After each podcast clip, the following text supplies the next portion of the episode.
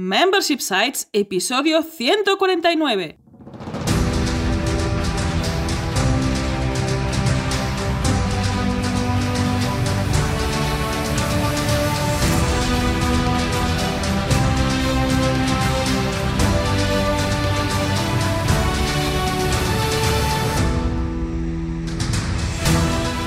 Buenos días, ¿qué tal? ¿Cómo estás? Bienvenida y bienvenido a Membership Sites, el podcast en el que entrevistamos a emprendedores que ya están obteniendo ingresos recurrentes gracias a su propio negocio de membresía.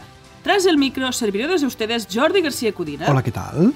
Y Rosso Suñé Barniol, cofundadores de Bicicleta Studio, nuestro estudio de diseño y desarrollo WordPress especializado en Membership Sites. Buenos días, Jordi, ¿qué tal? ¿Cómo estás? Pues aquí estamos, encantado de la vida, súper contento, súper feliz, súper emocionado con este episodio. Porque Estás muy súper. Estoy súper, estoy súper a tope, porque aparte de charlar con un nuevo emprendedor, hoy es día grande, hoy lanzamos, hoy presentamos una nueva membresía desde el estudio. Así que vamos al día, que hoy tenemos mucho, mucha chicha que contar. Vamos allá, porque en este episodio 149 de Membership Sites entrevistamos a Juan Pablo Tejela, CEO de Metricool.com, un membership site para analizar y gestionar tu presencia digital. Pero antes recuerda que en Bicicleta Studio somos especialistas en membership sites, por eso te ayudamos a conseguir ingresos recurrentes creando la web de tu negocio de membresía para que vivas de lo que realmente te apasiona. Entra en bicicleta.studio y cuéntanos tu proyecto. Juntos haremos realidad tu membership site. Y vamos ya a esta semanita intensa. Vamos a ver qué ha dado de sí esta semana fantástica en Bicicleta Studio. Muchas la última, cosas, ¿eh? la última cosas, ¿eh? semana de abril, del Muchas mes de abril. cosas esta semana. Última semana de abril, porque ya estamos en mayo ya. ¿eh? Ujú. Estamos en mayo, la verdad es que se ha acabado abril, un mes intenso, un mes de confinamiento, Sí. pero eso no significa que ha sido un mes relajado, al contrario, ha sido un mes muy, muy potente, con muchas cosas, y vamos a ver qué ha dado esta última semana. Y entre estas cosas es crear nuestro contenido, en este caso el episodio divulgativo del martes, en el que te contamos todo lo que sabemos sobre membership sites, ingresos recurrentes y negocios de suscripción. Y pasamos por el episodio 148, un episodio muy, muy, muy interesante porque te contamos cómo diseñar la home de tu membership site para que convierta. Pues mira, esto es muy fácil, tú coges, te instalas WordPress, entonces te vas al repositorio, o o mejor aún, te vas a una página pirata, entonces te bajas Elementor, te bajas el Thrive Architect, te bajas el Visual Composer, los tres, se te bajan los tres. Entonces tú te vuelves a tu WordPress, esto para diseñar la home, ¿eh? todo esto, ¿eh? Entonces tú te vuelves a tu WordPress, entonces empiezas a instalarte, te instalas eh, Elementor, te instalas Thrive Architect, te instalas Visual Composer, los tres, ¿eh? Los tres, tú, tú con los tres plugins si no estos... están los tres a la vez no tiene No, gracia, no, no, no, tiene que estar los tres. Tú, tú con esos tres ya tú diseñas tu web. ¿Y cómo lo diseñas? Pues nada, tú con el drag and drop, típico, te lo arrastras, te sueltas, pim pam. Oye, membresía perfecta. ¿Cómo lo ves? Ah, no lo veo, Ay, no te lo ay, compro. madre mía, Mía. coñas aparte de las que ha hecho Jordi. En este caso te damos unos consejos, unos tips que puedes hacer, aplicar en WordPress, en tu home, en tu página de inicio y con el editor de bloques y no hace falta meterle nada más. Solo con WordPress irá muy liviano y seguro que vas a convertir muchos suscriptores. Porque ojo, no solo diseñamos para poner colorines, diseñamos para Mm. vender nuestras suscripciones. Puedes escuchar este interesante episodio en bicicleta.studio barra 148. Ya que dices esto de, de los colorines, aquí podríamos entrar en el debate entre diseñadores, de decir, ¿el diseño es arte, es inspiración o el diseño es técnica e investigación? ¿eh? Que creo que tiene más de esto que del otro, porque al final, si el diseño en este caso que hablamos, ¿no? diseñar de la home de un sitio de membresía está hecho de determinada forma, no es porque sea la musa y la inspiración que haya venido, sino porque nosotros sabemos, ¿eh? en parte, a partir de nuestra experiencia, que un diseño X puede funcionar mejor que un diseño Y, con lo cual. Echa un vistazo a estos tips que damos en este episodio porque son súper, súper interesantes. Y oye, el eh, viernes, ayer viernes, día 1, eh, publicamos la edición número 23 de La Bicicleta, ya sabes, nuestra newsletter eh, bisemanal, eh, que publicamos cada dos semanas con contenidos curados artesanalmente sobre membership sites, sobre sitios de membresía. Y en este caso hablamos de varios temas. Para empezar, hablamos de un tema importante que es el lanzamiento de esta semana, que ahora a continuación comentaremos. ¿eh? Y luego publicamos también, o recogemos, mejor dicho, otros contenidos que hemos ido eh, recopilando ¿eh? artesanalmente, curando, entre ellos contenidos para liquidar, para asesinar, para destrozar el char de nuestro sitio web, también contenidos que versan sobre estrategias de retención, ¿no? Porque siempre decimos que la retención es más, casi, casi, casi más importante que la captación en Sí. nuestro negocio. Bueno, y más y más artículos que tienes. Así que la tienes en bicicleta.studio barra newsletter. Recuerda que para recibir puntualmente, cada 15 días nuestra bicicleta, ¿eh? nuestra newsletter, puedes suscribirte en bicicleta.studio barra gratis, dale eh, clic al checkbox ¿eh? de aceptar recibir la newsletter. Porque, si no le das clic al checkbox, pues no recibes la newsletter.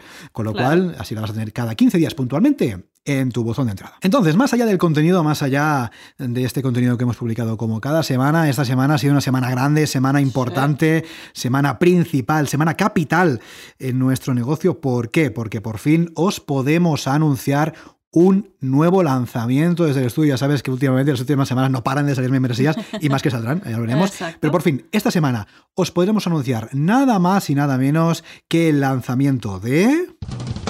Superdemia. Efectivamente, Superdemia, una super membresía, de ahí el guiño eh, que hicimos también la semana pasada, una super academia de clases de repaso, bajo un poquito de estos aplausos que nos están dando tan de forma espontánea porque no me entero, ¿eh?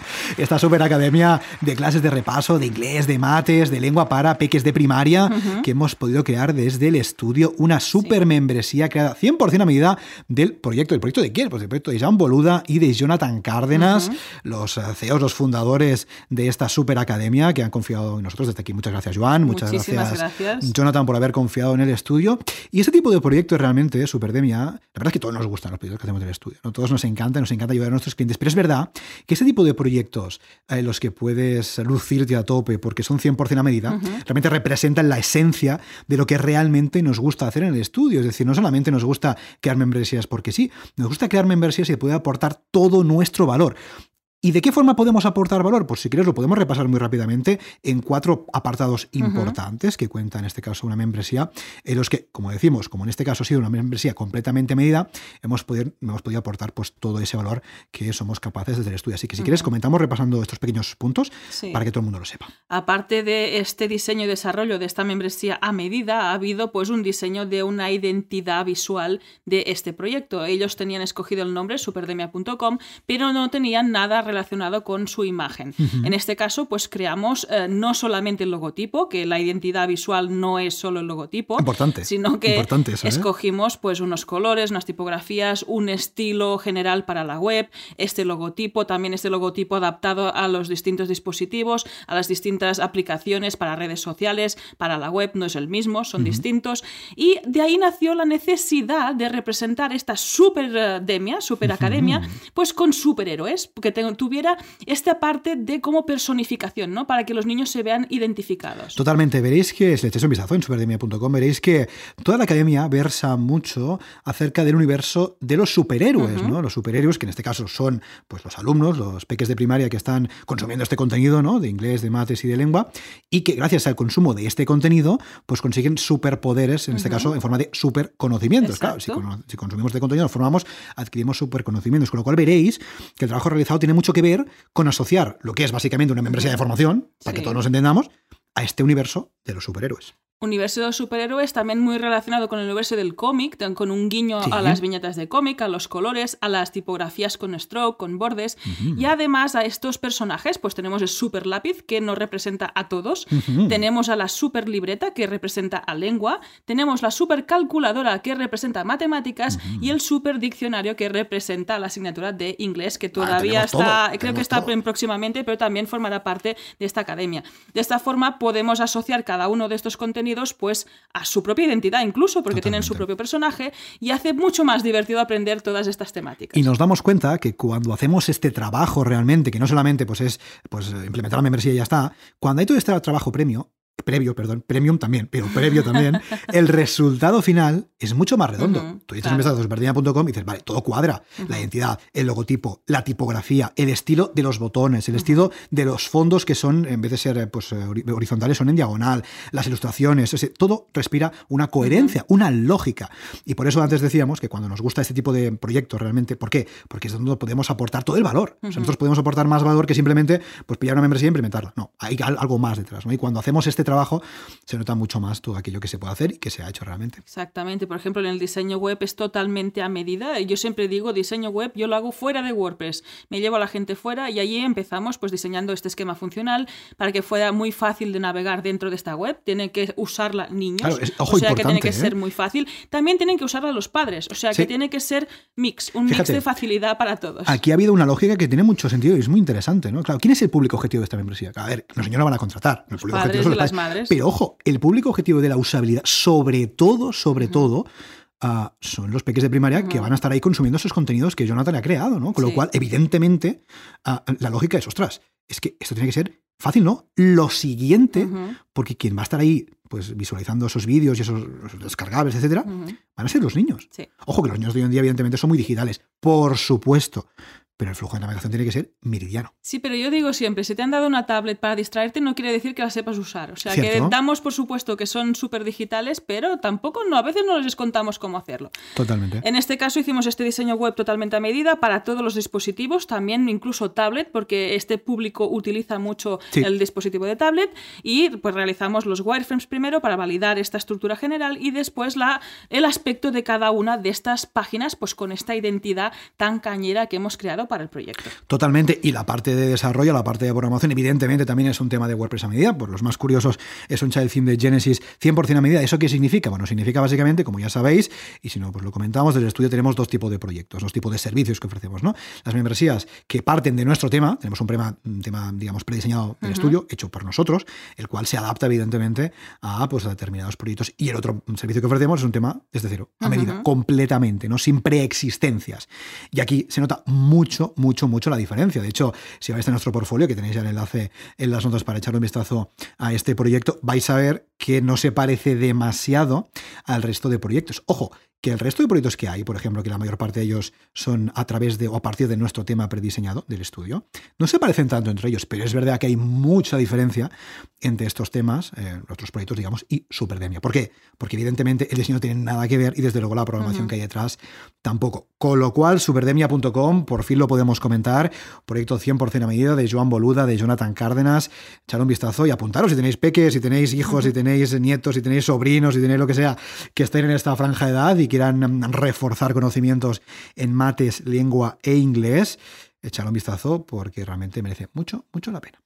Exactamente, y bueno, hemos comentado, empieza mayo, hemos acabado abril y empezamos a trabajar pues con nuevos clientes porque han esperado en esta lista de espera que creamos hace unos meses. Muchísimas gracias desde aquí por vuestra paciencia y bueno, empezamos proyectos nuevos. Totalmente, y fíjate, eh, tiene mucho sentido porque al final la lista de espera no deja de ser una forma de respetar a aquellos leads que se han acercado al estudio. Oye, que me gustaría que me echáis un cable con la creación de la membresía y si en el momento no podemos, pues ahí está la lista de espera. Y evidentemente esta lista de espera se respeta siempre.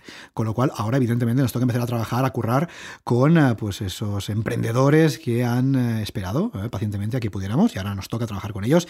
Así que vamos al lío con unas cuantas membresías que empezamos también muy, muy, muy, muy interesantes. Y por cierto, hablando de membresías, hablando de lanzamientos, sigue, el carrusel, ¿eh? Sigue el carrusel de lanzamientos. Fíjate, este año, además de me descuento, este año hemos lanzado, si no me equivoco, artetejeril.com de Paz, hemos lanzado Bombero Ninja de David, hemos lanzado Hilando Fino de Sebas, hemos lanzado también Superdemia de Joan y de Jonathan, y esto sigue, ¿eh? porque poco a poco, ya lo dijimos en su momento, que cuando esto se empiece a salir, van a ir saliendo uno detrás de otro, porque yo creo que, no sé, seguramente la semana que viene ya podremos comentaros otro lanzamiento, que ya está prácticamente en fase ya de, en producción prácticamente, así que podríamos, y seguiremos, ¿eh? porque ya os decimos que había muchos que estábamos trabajando y que no terminaban de salir por H por B, pero poco a poco están saliendo y ya os iremos dando buena cuenta de todos estos proyectos, así que lo que dice Rosa, empezamos a trabajar con nuevos y desde ya también creo que breve, ya la semana que viene, podremos seguir hablando de nuevos lanzamientos desde el estudio. Exactamente. Y esta semana también ha sido semana de salir en los sitios de salir publicados. En este caso nos publicó Ana González, que se, pasó por aquí por el podcast. Dejamos su entrevista en las notas del programa. En la entrevista que nos realizó en el escritor emprendedor, en la que charlamos sobre especialización y membership sites para escritores. Este Totalmente. Además, una entrevista muy chula, si la quieres escuchar, que nos hizo Ana, ah, que aparte, como dice Rosa, se pasó en el podcast. ¿Por qué? Porque hablamos de membresías en un nicho. Con lo cual, nosotros, como estamos en un nicho que es de membresía, nos encanta porque nos vemos muy identificados, ¿no? En este caso, en esta charla con Ana, pues hablamos precisamente de esto, ¿no? De qué forma alguien que se dedica a escribir, alguien que se dedique a vivir de su escritura, puede también montar una membresía, ¿eh? le puede funcionar en su nicho. Así que echarlo un también en las notas del programa. Y por cierto, antes de terminar el repaso de esta semana, vamos a dar las gracias también a las dos nuevas reseñas que tenemos en iTunes, en Apple Podcasts. Hay reseñas de Silvia y de Carlos. Así que Silvia, Carlos, muchas gracias. No solamente por dejarnos cinco estrellas, que también, sino por dejarnos vuestro texto, vuestro copy también de esta, de esta valoración, porque nos hace mucha ilusión uh, pues leerlas, ¿no? Porque al final es también una forma que tenéis de decirnos que os gusta, ¿no? Este, este contenido que hacéis. Muchas veces nos decís, me encanta el contenido que hacéis, me encanta el podcast, me encantan los vídeos de, que tenéis en vuestra web, pero mira, por mi situación a veces pues no os puedo contratar porque no puedo... Oye, no pasa nada. Una buena forma si quieres de, pues, oye, de darnos las gracias y si es lo que quieres, pues dejarnos una, una estrella en iTunes que no te cuesta nada. A una estrella no, cinco si pueden ser, bueno, si es una, una, pero si pueden ser cinco mejor. ¿Por qué? Porque es la forma en la que podemos llegar a más personas. Dejamos el enlace también en las dos del programa de iTunes para que nos puedas dejar esas valoraciones. Y ahora sí, no perdamos más tiempo y vamos con la entrevista de la semana. Hoy charlamos con Juan Pablo Tejela, informático de formación, cofundador y CEO de Metricool.com. Buenos días, Juan Pablo, ¿qué tal? ¿Cómo estás? Hola, buenos días. Pues encantado de venir a veros a Bicicleta Estudio. Muchísimas gracias por aceptar nuestra invitación. Y bueno, vamos a hablar un poquito de este fantástico SaaS que es Metricool. Sí, sí, sí, sí. Estamos muy contentos. Sí. ¿eh? muy contentos aquí en el podcast, en el podcast de Membership Sites, porque nos visita Juan Pablo y porque nos viene a hablar eh, de un tipo de negocio un poco distinto, de hecho, con lo que siempre vemos aquí en el podcast. Un negocio de suscripción, eso sí, un negocio de recurrencia, eso sí. No nos hemos ido al lado oscuro, seguimos eh, con nuestras membresías, pero en este caso, Juan Pablo, con Juan Pablo vamos a hablar de un SaaS de un software as a service como es Metricool. Vamos a ver esas pequeñas diferencias que pueden haber acerca de los, uh, o respecto, mejor dicho, a los negocios que vemos habitualmente. Muy interesante. En cualquier, eh, cualquier caso, Juan Pablo, como dice Rosa, muchas gracias de verdad por tu tiempo. Muchas gracias por pasarte por el podcast. Bueno, muchas gracias a vosotros por invitarme y estoy encantado de estar con vosotros. vamos a Fantástico. Sois súper dinámicos, o sea que lo vamos a pasar fenomenal. Seguro que sí. vamos, allá. Ah, nosotros te conocemos un poco y puede ser que algún insensato de nuestra audiencia todavía no te conozca. Así que la primera pregunta que te vamos a hacer es ¿quién eres y a qué te dedicas? Vale, pues bueno, sí, soy Juan Pablo Tejela eh, y desde hace 3, 4 años eh, pues soy el CEO de Metricool, ¿no? Antes que eso, pues bueno, y sigo siendo, lo soy informático, o sea que lo mío es programar y desarrollar software, hacer productos digitales en definitiva, pero bueno, basados en software. Eh, y antes de montar Metricool, pues ya lo hacía para otras empresas, ¿no?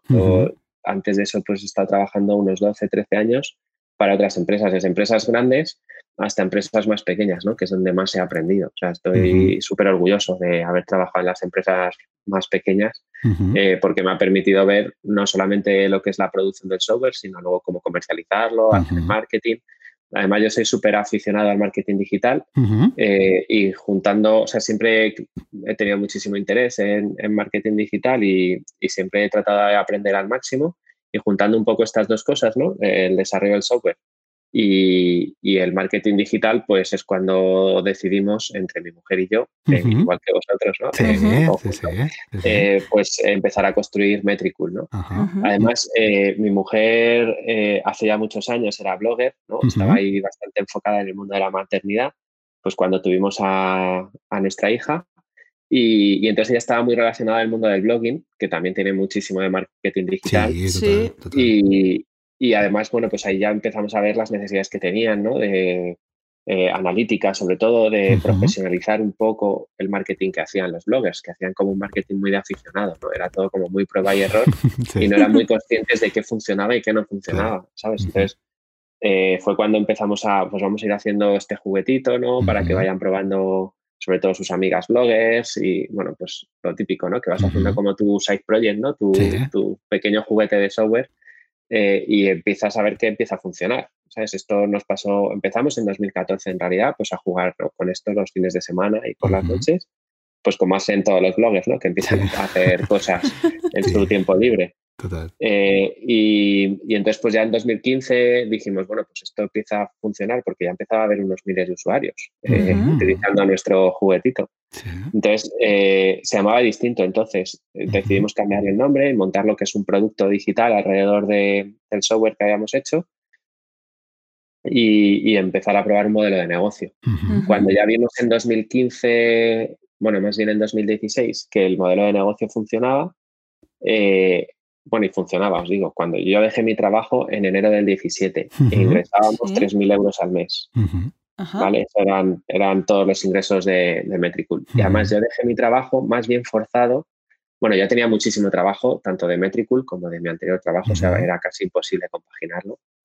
Eh, pero fijaros, me contactó una persona por LinkedIn que me dijo que quería hacer sus prácticas del máster en Metricool.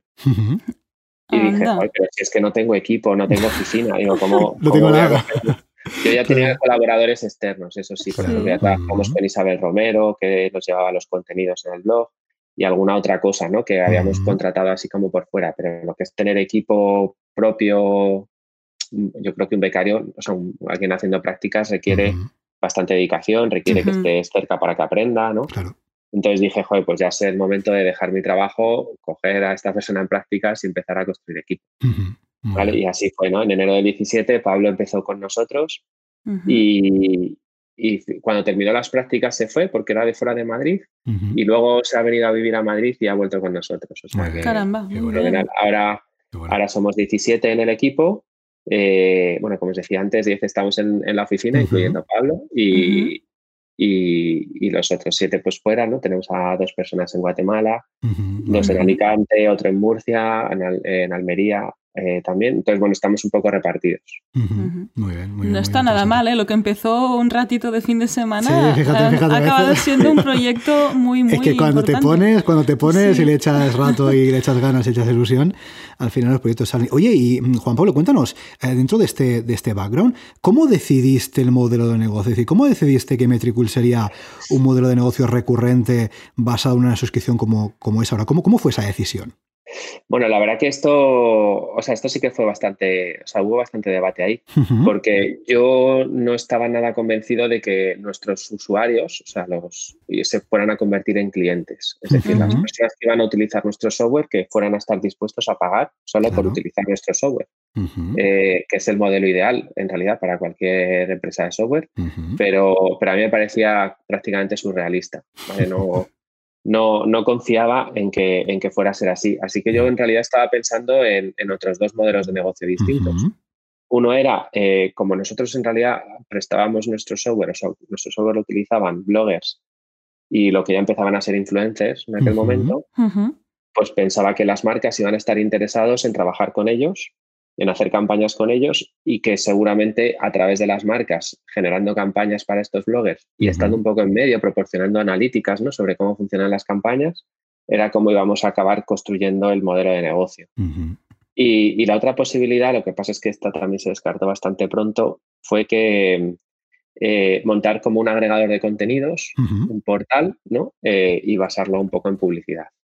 Esta, esta, opción la descartamos muy pronto, pero no sé si os acordáis que salió una legislación ¿no? que los agregadores de contenidos tendrían que pagar a los autores por mostrar el contenido. de hecho, Google News se fue de España en aquel momento y todo.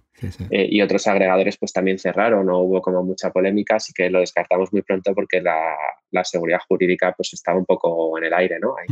para ese modelo de negocio. pero, pero bueno, yo la verdad que confiaba más en el tema de las marcas y las campañas con influencers o con bloggers en aquel momento. Pero mi mujer dijo, oye, eh, ¿por qué no van a pagar? Y dije, bueno, la verdad que no dio nada, pero bueno, vamos a, vamos a hacer la prueba. y, empezó a funcionar. Y la verdad que es el, modelo más directo, ¿eh? porque eh, lo otro siempre es, siempre es más complicado. O sea, bueno, al final te conviertes en un marketplace que es muchísimo más difícil de, de, sacar adelante, ¿no? Entre la demanda y la oferta. Eh, siendo nosotros eh, gente de software, quiero decir que lo que hacemos es el software, no tanto el negocio, ¿no? Entonces, vender nuestro software pues es lo más, es lo más sencillo. Y así pues se convierte efectivamente en un modelo de, membresía, ¿no? En un SaaS por suscripción. Y, además que el, software de Metricool se ajusta muy bien a lo que es una suscripción, porque nosotros monitorizamos las redes sociales de nuestros clientes, y vamos acumulando los datos para irles generando dashboards ¿no? con todas las analíticas, eh, pero luego también les proporcionamos herramientas de gestión, ¿no? como planificación, contestar mensajes y comentarios. Eh, bueno, hay, hay, bastantes utilidades ¿no? alrededor de eso para poder ir sacando partido a los datos e ir mejorando un poco, eh, bueno, pues ahorrar, tiempo y mejorar resultados ¿no? de todas las acciones que haces en redes sociales. Entonces, eh, al final, nuestro software sí que se ajusta mucho al, modelo de suscripción, porque hay, hay, otros, hay otros softwares, otras aplicaciones que en realidad los usas una vez y ya no los usas más. entonces, eh, es muy difícil sacar adelante ese tipo de software, eh, pues porque cada mes empiezas de cero, ¿no? es, como el modelo e-commerce, que cada mes tienes que, empiezas con la caja cero con, y tienes que empezar a vender de cero y, volver a levantar el mes entero, ¿no? Totalmente. Es, mucho, más, mucho más sencillo de gestionar un, un SaaS. No, suscripción. Y, en este caso, el, este modelo de suscripción supongo que ayuda mucho a evolucionar este SaaS, ¿no? A mejorarlo, a poder seguir eh, haciendo un improvement. Porque antes comprabas una licencia cerrada eh, que duraba X años y no se, si había ni actualizaciones, ¿no? y, en este caso entiendo que este modelo de suscripción favorece mucho, ¿no? A la hora de crear un SaaS.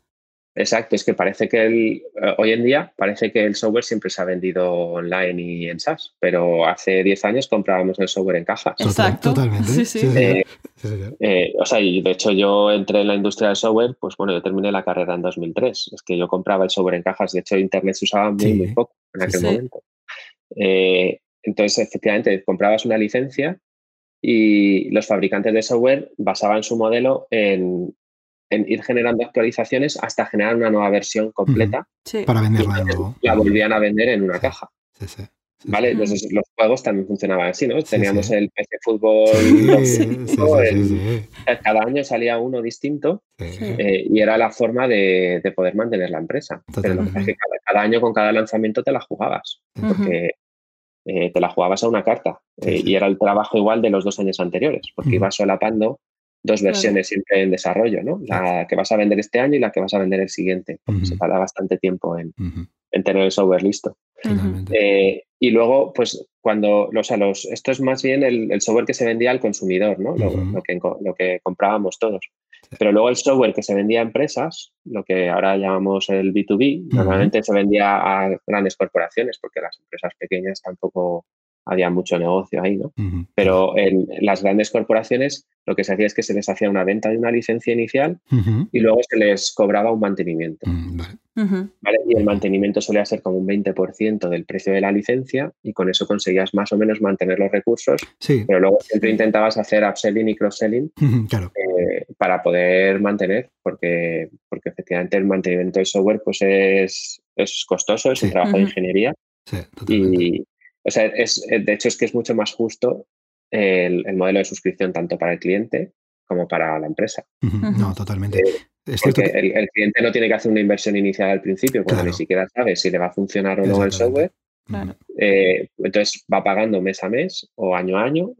incluso el, software ahora por suscripción para grandes corporaciones se vende o por años o por tres años. ¿no? Son suscripciones de hasta tres años.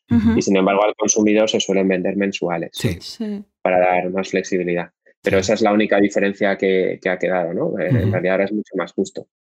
Totalmente, mucho más justo, mucho más accesible, desde luego mucho más democrático, ¿no? Para que bueno, también en función de quién te dirijas, ¿no? Porque al final si el público objetivo son grandes corporaciones es evidente que la inversión que van a poder hacer pues será mayor, pero si nos dirigimos quizás a pymes, a pequeñas empresas, incluso a freelance autónomos, es evidente que debemos ajustar también nuestra, nuestra propuesta, porque claro, si le dicen, mira, ¿sabes qué? Te voy a vender este software que son 10.000 euros para que puedas monitorizar tus redes sociales. Eh, el freelance te va a decir, me parece muy bien que usted me esté vendiendo esto, pero esto no encaja con lo que yo necesito, ¿no? Con lo cual sí tiene mucho sentido lo que estás lo que está diciendo. Y antes, pequeño inciso, has comentado la PC Fútbol, me ha venido a la cabeza esa portada con Michael Robinson y con el balón del año 98. Madre mía, madre mía, sí que ha pasado tiempo, ¿eh? Juan Pablo, ahora mismo me he dado cuenta, me, he dado cuenta de los años que han pasado desde, desde aquello. Estos los más jóvenes del, del, del, lugar, quizás no saben de lo que estamos hablando, pero que busquen PC Fútbol en, Google y saben lo que estábamos hablando, porque madre mía, el tiempo que, el tiempo que ha pasado. Nada, volvemos a la, a la ¿eh? Un fenómeno, aquellos sí que lo hicieron bien, pero lo que quisieron, incluso era difícil de mantener por, por el negocio que era. Sí, sí, totalmente, totalmente, totalmente. De hecho, creo que escuché, no sé si escuché, ay, no me acuerdo, no sé si fue un, un podcast o no sé si fue, ah, no me acuerdo, un vídeo en YouTube, no me acuerdo, que contaba la historia de, de, la marca, del negocio y cómo al final, bueno, pues no, no, funcionó, bueno, dejó de funcionar porque el negocio cambió, ¿no? Pero uh, muy curioso el tema de PC Fútbol, sí, sí, sí, lo que decías tú, ¿no? Cada año, pues la licencia nueva, cada año tenías que comprar. Sí, sí, exactamente es lo que, claro. lo que estabas, es lo que estabas comprando. Venga, volvemos a la realidad, volvemos a, a 2020, al menos cuando estamos grabando este episodio. Vamos a un poquito del pricing, ¿no? Del pricing del negocio, el pricing, eso que a veces tanto nos cuesta a los emprendedores. Decir, ostras, vamos a ver qué precio le pongo a mi producto, qué precio le pongo a mi servicio, qué precio le pongo a mi suscripción bien, me fijo en la competencia, levanto el dedo a ver por dónde soplar. Bueno, en tu caso, Juan Pablo, en vuestro caso, mejor dicho, ¿cómo decidiste el, el pricing de Metricool? ¿Cómo fue esa toma de decisión? Bueno, nosotros fuimos muy poco a poco. Yo yo lo que quería era que el software se usara mucho, ¿vale? Eh, eh, lo que pasa es que tenía que ser sostenible, ¿no? Durante prácticamente un año el software fue completamente gratis. lo que queríamos era ver si se usaba, si no se usaba y qué partes eran las más interesantes. Así que eh, al principio era completamente gratis. Luego ya dijimos, venga, vamos a, hacer pruebas sobre si esto la gente estaría dispuesta a sacar la tarjeta. Y, entonces pues le pusimos un precio de, de 10 euros al mes, 9,99, y era un único plan premium, no había nada más. Ahí ni siquiera nos estábamos fijando en la competencia tampoco. Eh, solo queríamos hacer una prueba para ver si la gente estaba dispuesto a rellenar la tarjeta en nuestra web. Me parecía casi milagroso. Eh, y, la verdad es que la gente estaba dispuesto, ¿no? Y, y luego enseguida empezaron a pedirnos que querían o sea, enseguida lo vas viendo, ¿no? Que hay usuarios que tienen unas necesidades, otros que tienen otras. total. Y dices, bueno, pues lo justo en realidad es que el que tiene las necesidades como más avanzadas y también tiene más presupuesto, pues paga un poco más, así que parece como de cajón hacer distintos planes. Entonces ya si empiezas a mirar un poco la competencia, y aún así nosotros decidimos poner unos precios muchísimo más ajustados. Nuestra competencia, la verdad que hay que reconocer que casi toda está en el mercado americano y, seguramente nuestros precios ni siquiera son razonables allí de lo bajos que son, ¿no? porque, pero sin embargo, al contrario, eh, pues los precios americanos ah, son muy inaccesibles para, para muchas empresas españolas, bueno, pequeños negocios españoles. Eh, y ya no digamos si hablamos en Latinoamérica. Total. Que incluso en algunos países nuestros precios, aunque solo sea por el hecho de vender en, euros o en dólares, ya son inaccesibles. ¿no? En, Argentina, por ejemplo, tienen un, impuesto para las compras en dólares de un 30%, adicional a cualquier otro impuesto. O sea, que imaginaros, eh, solo, solo en, Argentina le sale más caro que a cualquier otro país del mundo. Totalmente. Eh, entonces, bueno, con, nuestra idea de que el software se utilice mucho, a mí lo que me gusta es que se utilice mucho nuestro software, pues eh, nuestra idea fue ajustar el precio al máximo. Eh, no tanto, o sea, entiendo que lo razonable sí que es fijarse en la competencia, eh, poner algo, bueno, intentar diferenciarse por arriba o por abajo un poco, porque también si lo pones demasiado igual, pues no sé, quiero decir, al final le complicas al usuario, ¿no? Las, las decisiones. Pero, pero bueno, luego he, he leído bastante sobre, sobre pricing. Bueno, a mí es que todo el tema SaaS también me interesa muchísimo y, aprendo, y aprendo todo lo que puedo. Eh, y bueno, pues cuando eliges un precio como muy por encima del mercado, bueno, pues ya sabes, bueno, es un poco la estrategia Apple, ¿no? Eh, de situarte en el rango ese más alto, tienes que analizar muy bien si hay hueco en esa parte de tu mercado, ¿vale? Porque ahí te la juegas un poco. Eh, luego los precios medios sí que son bastante evaluables por, los clientes, pero luego si eliges un precio demasiado bajo, eh, esto le da la idea al cliente de que tal vez no va a ser demasiado fiable o que no va a obtener un, buen resultado, ¿vale? O sea, que le va a fallar cuando más lo necesite, ¿vale? Entonces tampoco es buena idea eh, poner un precio completamente de derribo, Piensas que la calidad de lo que te van a ofrecer es demasiado baja. Sí. Sí, sí, totalmente. Y además es lo que decimos siempre, ¿no? La percepción del. Eso a veces es un poco injusto, ¿no? Pero es así. La percepción del valor de un producto o un servicio en muchas ocasiones viene determinado por muchos factores, evidentemente, y también por el precio que tiene, claro. también por el precio. Claro, es lo que dices, ¿no? Si tú vas a adquirir o quieres suscribirte a un SaaS, una membresía o cualquier eh, producto de suscripción y ves que es muy barato, pues, ¿qué estás dando a entender? ¿no? A lo mejor estamos dando a entender que nuestro producto no es del todo fiable, lo que dices tú, que te puede fallar en este caso, ¿no? O incluso si está muy por encima, bueno, si está fuera de mercado, pues directamente está fuera de mercado. Eh, pero bueno, si está por encima de la media, pero ese precio es justificable, es, justificado por la calidad, por, el, por el valor que estamos aportando a nuestros suscriptores, a nuestros clientes, pues tiene sentido. ¿no? Eso siempre lo decía. Muchas veces nos encontramos con, con emprendedores que, quieren poner un precio a sus membresías como muy bajito para que sea fácil acceder, pero claro, ¿qué, estamos dando a entender? Entonces, es, un tema, es un tema jodido, es un tema jodido el tema. Pero, o sea, el, mensaje negativo que lanzas poniendo un precio bajo lo tienes que contrarrestar con, otros, con otros mensajes. O sea, poniendo pues eh, que ya lo han utilizado cientos de miles de usuarios o que ya, quiero decir, cualquier otra cosa que genere confianza, ¿no? Eh, mientras seas capaz de equilibrar ese mensaje, pues bueno, puedes, puedes jugar también con el precio, pero tienes que ser consciente de del mensaje que estás transmitiendo con el precio que pones. Totalmente, totalmente. Y algo importante es saber a quién estás transmitiendo este mensaje. y esto me lleva a la Porque si no sabemos a quién estamos dirigiendo, estamos jodidos. Actualmente, ¿a qué público os mm. estáis dirigiendo, Juan Pablo? Claro, nuestro producto es global, ¿no? Eh, se utiliza, se utiliza en, prácticamente, o sea, en casi todo el, mundo. De hecho, clientes, o sea, nosotros prácticamente no medimos los países de los usuarios que tenemos, porque tenemos un montón de usuarios gratis, eh, pero sí de los clientes, eh, aunque solo sea por el tema de facturación, y, generamos facturas para 120 países distintos. Entonces, quiero decir, somos, somos muy globales y ahí es muy difícil ajustar el precio, ¿no? Porque efectivamente en Estados Unidos seguramente nuestro precio eh, lo ven como algo demasiado barato, pero en otros, eh, pero en otros países estás al revés, en, el límite de lo que se pueden permitir o incluso fuera de lo que se pueden permitir. Con lo cual, bueno, ahí tienes que jugar un poco con un equilibrio. Nuestros clientes, de todas formas, un tercio están en España, un tercio están en Latinoamérica. Os digo las cifras más o menos, ¿eh? para que Un tercio sería en Latinoamérica y el, y el último tercio estarían entre Estados Unidos y otros países de Europa. Entonces, eh, bueno, tenemos que pensar bastante en tanto en Latinoamérica como en España, ¿vale? Que los precios tienen que estar un poquito más ajustados. En España en realidad se podrían permitir pagar más, pero tenemos una, idea de, o sea, somos especialmente agarrados ¿no? con el tema de pagar online, pagar por servicios, pagar por software. Sí, cuesta, sí. ¿Vale? Comparado con otros países como Inglaterra o Alemania, ¿no? Donde, y desde luego en Estados Unidos. En Estados Unidos, por ejemplo, eh, o sea, fíjate que nuestro producto tiene una parte gratuita muy amplia, pero en Estados Unidos nos pasa mucho que el cliente paga primero antes de probar para poder probar todo lo que tiene y luego ya decide si sigue o no sigue. Muy bien. ¿Vale? Esto en España es completamente al revés, ¿no? Intentan pagar en el último minuto posible, no, no antes. Total. O incluso si no hay que pagar mejor, ¿no? Es lo que pasa aquí. Claro, claro, claro. Totalmente. Y Juan Pablo, dentro de estos usuarios, ¿denotáis un perfil más profesional o bloggers que antes comentabas, ¿no? Empezasteis con, una herramienta para bloggers. ¿Has notado una diferencia, un cambio respecto a este público objetivo? Y claro, eso, eso no lo he explicado bien en detalle después. Eh, nosotros empezamos haciendo el software para bloggers, sí. Eh, pero bueno, nos dimos cuenta al principio, la verdad que había bastante sobre analítica web y empezamos a meter Twitter, porque en aquella época los bloggers usaban mucho Twitter, pero luego empezaron a pedirnos Facebook y al final Instagram.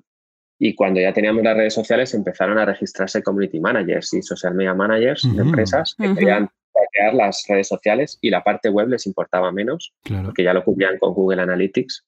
¿Vale? Eh, entonces, eh, fue ahí cuando nos dimos cuenta, ah, bueno, los bloggers, porque yo estaba convencido de que no, iban a estar dispuestos a pagar fácilmente, eran un público muy difícil ¿no? de sacar la tarjeta, pero sin embargo los social media managers en empresas o, incluso freelance, pero que, trabajaban para clientes, eso sí que estaban más dispuestos, ¿vale? Entonces empezamos a sacar funcionalidades en, la parte premium más orientada a, esta, a este público, ¿no? Eh, por ejemplo, eh, los informes en PDF y PowerPoint, ¿no? Para entregar a clientes. Sí la posibilidad de gestionar distintas marcas, tener distintos planificadores, todo esto eh, pues era como parte de la, suscripción premium. Eh, y sin embargo, dejamos la parte gratuita, pues que pudieras gestionar una red social, de, o sea, una cuenta de cada red social para que si solo llevas tu marca personal, lo que ahora llamamos marca personal, pero que entonces era la marca del blogger o del influencer, eh, pues lo pudieras usar gratis. Entonces, eh, digamos que los bloggers, influencers que están menos dispuestos a pagar, lo usan gratis, pero nos ayudan muchísimo con la difusión del producto. y, y, los que son más profesionales, los que llevan clientes, eh, pues estos sí que están dispuestos a pagar para tener el acceso a todas las funcionalidades. Y en proporción de vuestros clientes, eh, em, ¿qué, porcentaje dirías que es eh, de cada uno? ¿Es más grande el porcentaje de, em, cliente final, podríamos decir, de emprendedor, por decir algo que lo utiliza en su negocio? ¿O es más em, grande el porcentaje quizás de lo que dices tú, de community managers o social media managers que también tienen sus propios clientes? Bueno, yo creo que hoy en día se ha profesionalizado esto mucho más, ¿no? O sea, ahora ya sí que cualquier pequeño negocio ya gestiona las redes sociales y lo utiliza, utiliza Metricool gratis porque igual solo gestiona una cuenta de cada red social. Entonces, eh, ya sí que tenemos mucho más de ese tipo, ¿vale? los, bloggers también han, bajado bastante, ¿no? Eh, antes había más, yo creo, y, tenían más importancia y, hoy en día pues están como un poco más diluidos. Vale. Eh, no obstante, eh, o sea, si, te refieres a, las a la proporción de los que nos pagan y los que son gratis, el 98,5% son gratis. El 98,5% de nuestros usuarios son gratis y, alrededor del 1,5% son de pago. ¿vale? Es, una tasa de conversión que está más o menos, está bastante alineada con, otras empresas que también tienen modelos premium en nuestro sector, ¿vale? Como por ejemplo Buffer, que además todas sus métricas son públicas, pues su tasa de conversión es bastante similar. Totalmente. Mira, ahora que dices esto de, buffer y de las métricas públicas, ah, se pueden ver, entre otros sitios, en baremetrics.com. Ah, este software que a veces hemos comentado aquí en el podcast de análisis de, métricas para membresías, para negocios de suscripción, para SaaS. Bueno, pues lo podéis echar un vistazo. Vamos a dejar el enlace también en las notas, por si tenéis curiosidad. Ahí vais a ver las métricas no solamente de buffer, y también de, sino también de otros negocios que utilizan el sistema de Open Metrics, ¿eh? totalmente transparente, para que podamos. Muy interesante esta parte de, de, estas métricas.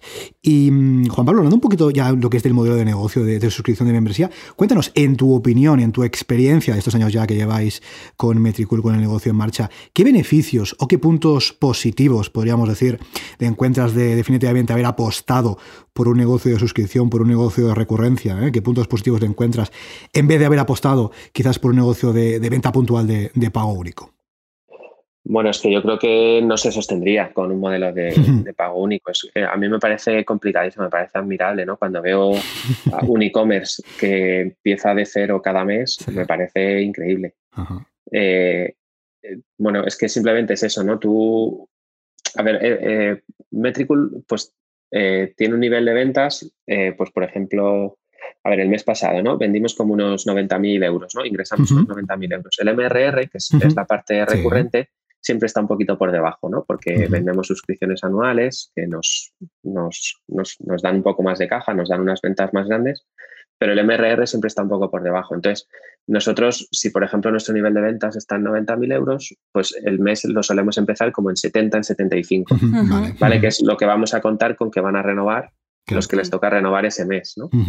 Eh, pero ya partes de ese punto. luego tienes, que, tienes que subir un poco eh, y luego tienes el chan que te reduce, ¿no? Pero así vas, eh, al menos siempre tienes una base desde la que partir, ¿no? Hay negocios que, que venden, o sea, Metricool también tenemos algo de venta puntual, ¿no? Por ejemplo, el, tenemos un analizador de hashtags que se utiliza sobre todo para eventos con pantallas en tiempo real eh, y, esto pues lo, lo, pagas el día que lo tienes que usar, ¿no? El día que tienes un evento y necesitas traquear el hashtag, pues lo pagas, ¿no? Eh, eh, pues todos, todos los SaaS también tenemos este tipo, o muchos SaaS, vaya, tenemos este tipo de pagos puntuales que te ayudan a subir un poquito en el mes, ¿no? Pero lo que te da la base desde luego es el, recurrente y cuanto más porcentaje de recurrente tengas, pues más estable será tu negocio. Y, además puedes hacer planes, ¿no? O sea, planificar, planificar el, plan de negocio en Metricool es súper sencillo, ¿no? Porque yo tengo una Excel en donde voy colocando ¿no? estas cifras, ¿no? el MRR base de cada mes, en donde se va quedando cada mes eh, puedes estimar el crecimiento, porque, bueno, viendo los meses anteriores al menos, es más o menos sencillo estimar el crecimiento, y luego te colocas los gastos para ir restando de esto. ¿no?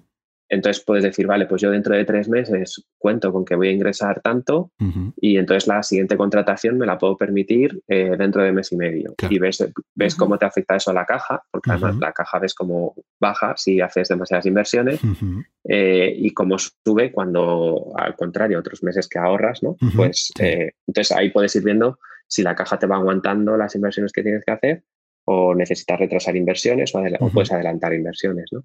Es súper sencillo en una Excel nada, de, de 10, 12 mm, filas, cómo te puedes organizar. ¿no? Sin embargo, en un, es que no me imagino en un e-commerce cómo puedes planificar. Bueno, es que lo haces distinto, ¿no? Con líneas de crédito de bancos y, cosas así, ¿no? Porque si no, es imposible. Bueno, es lo que decía muchas veces eh, aquí en el podcast también, ¿no? una de las principales ventajas de los negocios de membresía, de los negocios de suscripción, de los SaaS, de los membership sites al final, es esa previsibilidad, ¿no? Evidentemente nunca sabemos exactamente cuándo vamos a ingresar, esto no nadie lo puede saber. pero como bien dice... forma parte de la diversión, ¿no? Claro. si, no, si no, ¿cómo nos lo pasaríamos bien en nuestro negocio, no? No, pero es verdad, lo que dice Juan Pablo. Tienes una base, puedes hacer una cierta previsión, es una cierta previsibilidad de, mira, oye, este mes más o menos yo creo que va a ir por aquí. Además, también tenéis histórico de anteriores años, de anteriores periodos, y mira, pues esto, este trimestre o este cuarto del año, mira, pues me va a ir por aquí. Y es cierto que siempre vas a tener charn, es cierto que vas a tener bajas, pero es algo que puedes más o menos anticipar, como bien comentabas, y bueno, más o menos sí que puedes tener una, cierta visión de cómo va a ir tu negocio en este caso eh, en el futuro. Con lo cual, es, yo creo que es la gran ventaja, siempre decimos, de las membresías en, eh, en, comparación a otro tipo de negocios de, de servicio de venta de pago único. Con lo cual, es bastante, bastante interesante. Este Yo ahí voy a hacer la pregunta esta que hago también. ¿Y algún inconveniente, Juan hmm. Pablo, de este modelo? Porque también lo hay, ¿eh? también lo hay. No vamos a decir solamente lo bueno. Hombre, lo que es inconveniente, o sea, tampoco le veo no sé, eh, darme alguna pista, ¿no? A ver si, si vosotros. Eh, o sea, bueno, quiero decir, el, el siempre es un sufrimiento, pero es que en, cualquier. Bueno, forma parte inherente del negocio, claro. Sí, sí, totalmente. Por ejemplo, en los que son los membership sites de contenido, de crear contenido, pues hay quien considera que crear esta creación de contenido, si tú has eh, prometido mucho, pues que poder llegar a ser mm. esclavo, ¿no? Este compromiso con tus suscriptores. Vale, Esto sería un ejemplo. O sea, es, es, cierto que el, lo que es, vamos a hablar de lo que es producto, ¿no? Que puede ser en nuestro caso son funcionalidades del software. Eh, tienes que estar continuamente invirtiendo en ellas. esto, esto no hay duda, porque eh, el usuario entra en un punto, pero las, sus necesidades van cambiando también. Sí. Entonces, si, si, tú no eres capaz de satisfacer esas necesidades, pues se cambiará a otro servicio que se las proporcione. ¿vale? es, yo creo que es así de simple, ¿no? Eh, en, el caso de, de membership sites de, de, contenido, entiendo que son sobre todo de formación y las necesidades de formación evolucionan e incluso evolucionan más rápido seguramente que las de software, ¿no? Porque una vez que aprendes, sí, o aprendes cosa después o, te vas a otro sitio, ¿no? Porque aprender siempre vamos a, querer aprender. Sí, sí, claro. Totalmente. Eh, entonces, bueno, pues lo que es el producto hay que seguir enriqueciéndolo constantemente. Bueno, claro, fue una parte inherente también del modelo, ¿no? Si nosotros estamos apostando por un modelo de recurrencia en el que queremos que nuestros clientes nos paguen de forma recurrente, evidentemente tenemos que ofrecer valor de forma recurrente, porque lo que dice Juan Pablo, ¿sabes? Que me voy a la competencia que me ofrecen lo mismo o más por menos o por el mismo precio, ¿no? Con lo cual. Claro, en ese, sentido es verdad que, que siempre lo comparo ¿no? con un e-commerce, ¿no? que igual te vende un producto concreto, pues el producto siempre es el mismo, ¿no? Porque tengas que ir ampliando catálogo para vender más productos y poder hacer cross-selling incluso a los mismos clientes, pero, pero eso es otra batalla, ¿no? Quiero decir, es verdad que en este caso, si yo lo que vendo es, pues yo que sé, unos zapatos, pues puedo estar vendiendo los zapatos, los mismos zapatos todo el año, ¿no? Claro. Totalmente, totalmente. puedes, hacer stock, sí, claro, ahí es, ahí es, bueno, es que es, distinto, ¿no? Es otro en, nuestro caso tenemos que estar, bueno, además el software no solamente hay que invertir para, para que crezca y para que haga cosas nuevas y se adapte al mercado, ¿no? sino que además hay que mantenerlo eh, en, los distintos entornos en los que se ejecuta. ¿no? El, software, nosotros somos capaces, seguramente con más acierto o con menos, pero de probarlo en nuestras circunstancias, ¿no? Eh, pero en Metricool, pues igual hay, bueno, tenemos ahora cerca de 400.000 usuarios, ¿no? Imaginaros las distintas circunstancias que hay en las distintas redes sociales de cada usuario. es imposible que probemos con cuando alguien te contesta con este tipo de caracteres, y además ha usado estos emojis y pues sucederán cosas que el software fallará y hay que arreglarlo constantemente. ¿no? Sí, sí, totalmente. Pues esta, Rosa creo que, que, ha suspirado muy fuerte cuando has dicho esto porque a nosotros nos pasa a nuestro nivel con nuestros clientes a los que les diseñamos, desarrollamos membresías y hay 50 millones de casuísticas distintos, distintas, perdón. Dispositivos, pues, pues, navegadores. Pues, bueno, y tipo de cliente también, y tipo de uso del cliente. Imagínate con... Son, los entornos, son los entornos en los que se va a ejecutar el software o, incluso en los que se va a consumir el contenido. Eh, son las distintas circunstancias, entonces el contenido también habrá que adaptarlo a los distintos entornos, ¿no? a los distintos casos de uso. Sí, sí, totalmente. Pues imagínate, perdón, perdón, que corte, imagínate con 400.000 usuarios, cada uno de su padre, de su madre, cada uno con su, con su manera de, de trabajar con este software. Sí, pero pues esta es la forma de ver realmente cómo utiliza pues, una herramienta un usuario, ¿no? Con muchos usuarios distintos, con muchas casuísticas y ir mejorándola cada vez. Y, mejor. y, y respirando muy profundamente cada vez que pasa algo, porque evidentemente con este volumen de usuarios, pues es, es, es, lo que hay. Y hablando de números, volúmenes y demás, uh, Juan Pablo, ¿cuánto tiempo tardaste más o menos en poder vivir de Metricool? Eh, bueno, yo, eh, como os digo, cuando dejé mi trabajo ingresábamos como unos 3.000 euros al mes, eh, pero en aquel momento, bueno, no pagaba mi sueldo porque ya había algunos gastos, ¿no? Como digo, ya colaboraba, pues, por ejemplo, con Isabel Romero, que nos llevaba los contenidos. En aquel momento encargábamos contenidos también a redactores externos. Esto, pues, hablando en marketing, ¿no? Pero también teníamos servidores. Bueno, pues, eh, o sea, quiero decir, era imposible, ¿no? Que, yo viviera de, eso. Entonces, ahí para, poder dejar mi trabajo con cierta garantía, o sea, yo ya tenía mi hipoteca, mi hija, el colegio, ¿no? Los gastos, los que no podía, que no podía reducir. Bueno, a ver, siempre puedes reducir, ¿no? Pero que, eh, eh, entonces, pues lo que hice fue eh, pedir un ENISA. nosotros, bueno, ya ingresábamos unos 3.000 al mes, pero ya habíamos ahorrado en Metricool unos 10.000 euros. Entonces, metimos nosotros 10.000 euros más. Eh, mi madre nos prestó 30.000 euros y el ENISA otros 50.000, porque el ENISA nos obligaba a invertir al menos lo mismo que invertían ellos.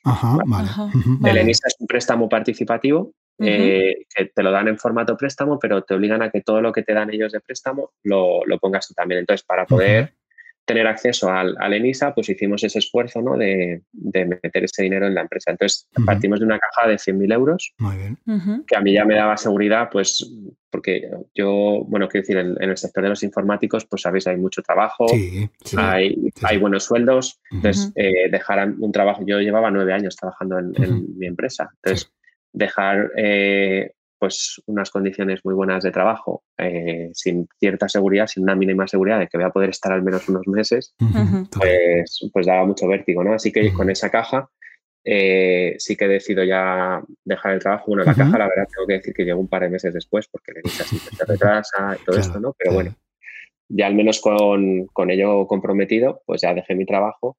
Eh, cogí a dos personas en prácticas ya en la oficina, Pablo y, luego vino Alberto también y, a partir de ahí pues ya a, contratar. La verdad que cuando me dediqué yo al 100%, se notó que ya sí que empezó a crecer más rápido, ¿no? Hasta entonces habíamos ido bastante despacio. Eh, y luego tengo que decir que para mi antigua empresa yo dejé mi trabajo, pero seguí trabajando para ellos a jornada completa como freelance, vale. precisamente para que mi salida de la empresa fuera un poquito más gradual, para que a ellos no les supusiera un problema, pero también para yo poder financiar eh, mi, propio sueldo. Es decir, yo ganaba todavía de mi anterior empresa eh, y, o sea, fue un poco como gradual, ¿vale? para, poder financiarlo. es decir, que soy súper conservador, ¿no? Y voy, ¿no? Pisando sobre suelo bien firme, ¿no? No, me tiré demasiado a la piscina. Oye, pues una buena recomendación. Todos son los que queramos hacer un cambio de esta forma, pues pensarlo, ¿no? Es que muchas veces, papel es que muchas y tener en cuenta todo lo que comentas. Claro, eh, lo, que, lo que acabas de comentar es muy interesante. Muchas veces las personas que, que quizás están trabajando por cuenta ajena y deciden o les gustaría emprender, no, toman en cuenta eh, lo que tú hiciste que me parece muy interesante. No es decir, oye, me voy y a tomar por saco, sino, oye, me voy, pero puedo seguir trabajando para ti como freelance, ¿eh? quizás a jornada completa, jornada parcial, eso cada uno como considere, y a la vez montar mi negocio. ¿no? Porque es una manera, como dices bien tú, ¿no? De financiar un poco ese salto, ¿no? Ese, ese, trampolín de uno al otro, bueno, que no me quede sin nada, ¿no? Con lo cual, oye, es una opción bastante interesante eh, que creo que podemos tomar en, consideración, con lo cual hay un, tip muy, muy chulo. yo, mantuve esa relación durante cinco meses eh, y a los cinco meses pues le dije a mi antiguo jefe, bueno, creo que eh, considero que ya no necesito tus ingresos para poder pagarme mi sueldo, porque bueno, yo fui, súper transparente con él, de hecho seguimos siendo amigos. ¿no? Eh, ya no necesito el dinero que me pagas para poder mantener mi sueldo y creo que ya no me necesitas dentro del equipo, así que eh, pues es el momento de que cada uno vaya un poco por su lado. ¿no? Pero tengo que decir que eh, la oficina en la que estamos en, Madrid la compartimos con esa empresa. Es decir, ah, ah, y la, parte del office donde desayunamos, pues es común, ¿vale? o sea que bueno, eso dice mucho, ¿eh? Eso dice mucho Juan Todo queda en casa. Claro, Tenemos, muy buena relación, sí. totalmente, totalmente. Oye, ya que hablamos de, desarrollo, hablamos de software, hablamos de estas cosas, vamos a hablar un poquito. ¿eh? No, no, pero va a ser, va a ser soft, va a ser, va a ser soft, va a ser soft porque tampoco es el, podcast. Vamos a hablar un poquito de la parte técnica, de eso que tanto nos gusta aquí en el estudio. Vamos a hablar un poquito de cómo habéis creado Metricool. Vamos a intentar ser lo más eh, soft posible, porque evidentemente no, este no es un podcast técnico, no es un podcast ah, bueno, en el que no, no queremos que los oyentes eh, pasen, apaguen el, el podcatcher ahora mismo cuando hablamos de la parte técnica, pero bueno, un poquito por encima para que todos podamos hacernos una idea. ¿Cómo habéis llevado la parte técnica del negocio? Entiendo que, bueno, tú tienes mucho peso y mucha parte de responsabilidad en esto, porque claro, evidentemente pues tienes los conocimientos, pero ¿cómo lo habéis hecho? ¿Lo has hecho todo tú? ¿En algún momento quizás también delegaste en un tercero? Y un poco por encima, un poco por encima también las herramientas que has utilizado para, para crear un poquito esta, esta herramienta, este. Claro, eh, o sea, efectivamente yo partía de la ventaja de que era mi negocio, ¿no? O sea, eh, pues bueno, al principio lo llevaba todo yo. Bueno, empezamos mi mujer y yo, ¿vale? A hacer el desarrollo, pero ella, bueno, se quedó, ella siguió trabajando en su trabajo y, entonces desde ese momento, pues eh, además cuando empezamos a montar equipo, pues ya se fue desvinculando un poco del día a día. Pero, pero bueno, sí, al principio lo, empezamos a montar los dos juntos y, toda la parte de servidores, eh, soporte, bueno, mantener que todo siga funcionando, pues sí, era bastante duro porque lo tenía, o sea, siempre que había un fuego, siempre que había una incidencia, algo grave que pasaba en algún servidor, pues tenía que dejar todo lo que estuviera haciendo, ya fuera a dormir o trabajar o lo que fuera, para atender eso inmediatamente hasta que conseguía resolverlo, ¿no? Además, eh, no es mi especialidad, porque yo soy de desarrollo de software, pero no soy de sistemas. Claro. Y aunque siempre me ha gustado trastear ¿no? con los servidores y, los sistemas, pero, pero bueno, no es mi especialidad, con lo cual me costaba más esfuerzo. Eh, entonces, eh, bueno, pues cuando pude esta parte, bueno, en, una empresa de software, lo que es el desarrollo, lo que es el código, ¿no? lo que es la aplicación, forma parte del core del negocio y no es muy recomendable externalizarlo, al menos lo que es la parte central, ¿no? Pero la parte de sistemas eh, para nosotros pues no es, eh, o sea, no necesitamos que el equipo de sistemas esté dentro de nuestro, de nuestro equipo, ¿no? Así que, bueno, pues conocí a, Chechu, ¿no? Que es el CEO de STR Sistemas, que es una empresa que lleva sistemas eh, para empresas de software, ¿vale? Es, quiero decir, no es que, por ejemplo, no se encargan de temas de hosting o esto, ¿no? Sino o sea, de hosting para webs, sino para aplicaciones un poquito más grandes. Y entonces pues, ellos nos montaron los sistemas y lo tengo externalizado con ellos. Muy bien. Eh, me da una confianza tremenda porque son súper expertos en esa parte. Eh, y digamos que ahora, por ejemplo, pues cosas como que todo está en alta disponibilidad, eso significa que si se cae algo o algo deja de funcionar, el servicio no se interrumpe. ¿no? Claro. Eh, con lo cual hay tiempo, no hay que dejar lo que estés haciendo en ese momento para ponerte a arreglarlo, sino que hay tiempo de volver a, reparar eso que se ha estropeado eh, para volver a dejarlo en alta disponibilidad de nuevo. Eh, pues este tipo de cosas, pues claro, ya se encargaron ellos de montarlo. Y, bueno, pues la verdad que en ese sentido estoy súper tranquilo. Y luego lo que es la parte de desarrollo de software, pues aunque lo, hacemos dentro, ¿no? Lo hacemos con el equipo, siempre hay alguna cosita que externalizamos. Claro.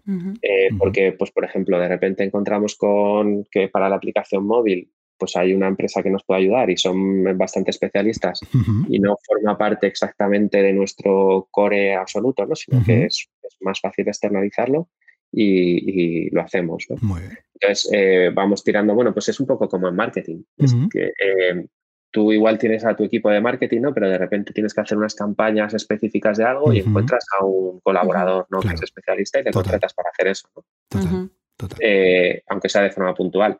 Y luego ya tienes la opción de adquirir ese conocimiento e integrarlo en tu equipo, ya sea a ese que contrataste o, que tu propio equipo aprenda, o, mantenerlo fuera. Quiero decir, ya depende de cómo de core, cómo de importante sea para tu negocio, eh, decides incorporarlo o dejarlo fuera. Totalmente, totalmente. No, y es lo que decías, ¿eh? al final los negocios basados en software, es decir, que el software es la propuesta de valor y el core del negocio, eh, todo lo que podamos tener dentro, mejor, ¿eh? todo lo que no tengamos que, externalizar. Es por decir algo, es mucho mejor externalizar el marketing que el, que el, software. Básicamente porque el marketing, entre comillas, hombre, es importante, no vamos a decir que no, pero no es el core del negocio, ¿no? En cambio, el software sí. claro, en, en consideramos precisamente core tres, tres equipos, ¿vale? que son los que están dentro que es el de ingeniería, el de desarrollo de software, el de soporte, eh, que, también nos, cuesta mucho pensar en, externalizarlo porque, bueno, eh, por el nivel de soporte que queremos dar, creo que es súper importante el conocimiento del producto. Total. Eh, y el tercero sería el de marketing, ¿vale? Porque en Metricool el marketing es muy, muy importante, ¿vale? Tenemos un modelo de crecimiento, bueno, pues basado en marketing digital. Y bueno, otra cosa es que podamos contar, pues como os decía, puntualmente con colaboradores externos, pero lo que es el equipo está súper cohesionado dentro, de la empresa. Y luego, pues hay otras cosas que están completamente externalizadas, por ejemplo, la gestión de impuestos, contabilidad, todo esto, pues, en realidad como todos los negocios, ¿vale? Vas ser core de tu negocio y hay siempre empresas que lo hacen muy bien, ¿no? Gestorías. Total. Eh, también la parte laboral, ¿no? Bueno, un poco todo, todo lo que es legal, impuestos, contabilidad. Y luego, como os decía, la parte de sistemas también la tenemos, la tenemos delegada. Eh, y luego, pues, ya os digo, algunas cosas de desarrollo de software un poco periféricas, las hacen desde fuera y, así. Luego, eh, incluso dentro del equipo, fijaros, tenemos algunos freelance, eh, pero porque su situación profesional, pues así, así lo requiere, ¿no? Por ejemplo, os decía Isabel Romero, que lleva colaborando con nosotros desde 2016, ella es freelance porque tiene algún otro cliente también y le interesa esa, esa flexibilidad, ¿no? Eh, pero eso no significa que no que sea que esté externalizada, es forma parte del equipo completamente en el centro, ¿no? Totalmente. Muy bien. Y antes Juan Pablo os ha hablado de la palabra mágica que es soporte. Uf, esta, que lo has ¿eh? añadido dentro del core de, vuestra propuesta. Es un temazo. ¿Cómo lleváis esta parte de soporte? ¿Cómo hacéis la atención al cliente? Bueno, el canal principal es un chat que hay dentro de la aplicación. Muy bien. Eh, y eh, aunque también nos llegan pues, a través de redes sociales, pero la verdad que, cuanto más accesible haces el canal principal, pues menos tienen que recurrir a, ese tipo de canales, ¿no? los, usuarios. Y, bueno, pues atendemos en soporte entre, pues diría entre 80 y 120 o 130 conversaciones al día que son conversaciones porque son de chat, o sea, hay algunas que llevan un poco de tiempo, ¿no? Eh, y entonces, bueno, pues tenemos en, Madrid a una persona que, lo, que, lo, lleva, bueno, el horario de atención en directo sería como desde las 9 de la mañana hasta las 12 de la noche. Ajá, muy bien. Entonces, de 12 de la noche a 9 de la mañana no hay nadie en, el chat, pero nos pueden escribir y les contestamos más tarde. Claro. ¿Vale? Entonces, con esto sí que lo podemos, es más, es llevadero, porque hacer 24 horas pues es muy complicado. Eh, y tampoco hay tanta actividad por la noche como para justificarlo, ¿no? En las horas de madrugada. Eh, pero eh, al menos, o sea, tenemos a una persona, Cristina, que desde las 9 hasta las 5 y media, más o menos, pues está, está completamente pendiente. Y luego hay al menos otra persona que, que le ayuda, pues si hay picos o, si deja, o, sea, o se va a comer, o si, ¿vale? Quiero decir que se ayudan ahí un poco a turnarse. Y luego por la tarde, pues tenemos a las personas en Guatemala que hacen más o menos lo mismo, ¿no? Muy bien. Eh, empiezan a las 4 de la tarde y terminan a las 12 de la noche. Y, también pues son dos pues para poder turnarse y, y, poderlo llevar bien. Entonces, por esto, en realidad solo sería necesario con el volumen que tenemos una única persona, pero una única persona todo el tiempo, que al final pues son como tres o cuatro. Claro, prácticamente. Y ahí un buen tip el de tener personas en equipo que estén en otra franja horaria, en este caso, que puedes cubrir mucho más fácilmente pues esta atención. Esto, esto, no tiene nada que ver con estos viajes que hacemos, con esas horas de... ¿eh? Eso se nota, ¿eh? Porque cuando estás, en, cuando estás en un uso horario, como ahora estábamos, eso también, Juan Pablo hace poquito en menos nueve respecto a España, ahí hay un decalaje bastante interesante de horario, ¿eh? Porque cuando tus clientes se despiertan, tú todavía estás durmiendo, y cuando te despiertas tú tienes tropocientos emails digamos, de tus clientes. ¿eh? Digamos que tienes todo el estudio encendido, con todos los burnings del día y es como, llevo muy mejor el, lo que es el horario de Oriente. Ir por adelantado, que es como vienes a venir al tema, ¿no? Pero cuando tú te levantas y lo encuentras todo ahí 50.000 mails... Cuando te levantas y lo tienes a todo montado, sí es un poco agobiante. Es un poco agobiante. Una cosa, que, me ha agobiado incluso en San Francisco por las nuevas de diferencia es que si te ibas a la cama un poco tarde, a las 12 de la noche, ya se estaban levantando. Sí, sí, sí, sí, sí, sí, Pero si todavía no he dormido. Y empezabas a ver los emails como iban entrando y dices, pero madre mía, si no he dormido. Ojo, ahí peor, porque yo sé que parte de algunos de la audiencia se levantan, son del clan de levantarse a las 4 o 5 de la mañana. Y no era irse a dormir a las 12, no. Irte, estar en la cama a las 8, 9, 10 de la noche y recibir mails ya como, pero si yo todavía estoy pre-dormir, ¿qué ha pasado? Pues eso. Ya te vas a la cama pensando el día que te espera. Exacto. todavía, no me todavía no he dormido y madre mía cuando me despierto dentro de 7, 8 las que pueda, ¿no? Totalmente. Sí, no, la verdad que eh, trabajar en tu propia zona horaria es una ventaja enorme. Sí. Eh, con lo cual sí que, sí que nos viene muy bien las dos personas que están en, en la en la zona horaria de, América, eh, pues precisamente por eso. Y además eh, atienden justo al mercado americano, al mercado y más latinoamericano, también en inglés, ¿no? Por los clientes de Estados Unidos. Pero, pero es que además culturalmente también hay diferencias. Entonces es más fácil, es más fácil entenderse. ¿eh? Aunque el idioma sea el mismo, eh, bueno, pues nos pasa aquí, ¿no? Que a veces te atiende gente de otros países y dices, es que no me entiende. claro, sí, Es normal, es que sí, sí, no, totalmente, Es, mutuo, ¿sabes? No, es un tema que todos tenemos que hacer esfuerzo cuando, hay diferencia. Entonces, bueno, pues desde ahí ellos, eh, además, bueno, ahora eh, son de Guatemala, ¿no? Que es un país pequeño, pero están muy acostumbrados precisamente a tratar con otros países de Latinoamérica. Con lo cual, bueno, pues de momento la verdad que nos está funcionando bien, estamos súper contentos con ellos, así que seguimos así. y ese engagement es lo que dices tú, ese engagement es mucho mayor, ¿no? Pues si te atiende alguien que comparte tu cultura, tu idioma y tu forma de expresarte, pues seguramente te vas a sentir mucho mejor atendido, aunque la respuesta sea correcta igual. Sí, sí, sí, Te vas a sentir mucho mejor. O sea que Exactamente. Y vamos a la parte más de estrategia y, de marketing. En este, en este momento, en Metricool, ¿qué estrategia os está funcionando bien para captar precisamente nuevos suscriptores? Hmm. Bueno, nosotros, eh, eh, o sea, lo que hacemos es marketing digital y hacemos mucho inbound, o sea, mucho contenido, ¿no? Eh, entonces, bueno, yo creo que nuestros principales canales son el tráfico orgánico de Google, porque hacemos mucho contenido, pues un poco como formativo o, o de información. Eh, pero luego también nos funcionan muy bien los eventos. En los eventos eh, podemos hacer distintas cosas, ¿no? Desde charlas, eh, bueno, eventos y entrevistas, pues como esta que estamos haciendo, ¿eh? Sí. Es decir, lo, veo al mismo nivel. Entonces, desde charlas, pues hay otro tipo de, presencias que puedes tener en el evento, ¿no? Pues, por ejemplo, como un stand o, algo así, ¿no? Que, que, en realidad eso nos funciona un poquito peor, pero que también tenemos que hacer de vez en cuando sobre todo en ferias. Eh, eh, luego, em, en los eventos también lo que hacemos es medir las interacciones en redes sociales durante el evento con el hashtag y aportamos, aportamos las pantallas de, en tiempo real, ¿no? Esto nos genera muchísimas interacciones en, redes sociales. O sea, ese tipo de colaboraciones en, eventos del sector pues también nos funciona muy bien. Y además eso es súper escalable, lo podemos hacer en eventos en Estados Unidos, en eventos en, España, en otros países de Europa. Eh, entonces, eh, a ver, recapitulando, ¿no? El tema del blog, eh, eventos y luego el, boca a boca en realidad nos funciona también bien. Y el boca a boca es producto, ¿vale? Cuantas más cosas haces bien en el producto, más fomentas ese boca a boca, aunque igual hay alguna estrategia así un poco de growth como para incentivarlo, ¿no? Pero al final se trata de hacer buen producto. ¿Vale? O sea que el, propio producto también genera crecimiento eh, y lo mismo pasaría pues, con un membership site de, contenidos eh, de formación, ¿no? Si tú haces buena formación, pues te van a seguir llegando más, usuarios. Totalmente.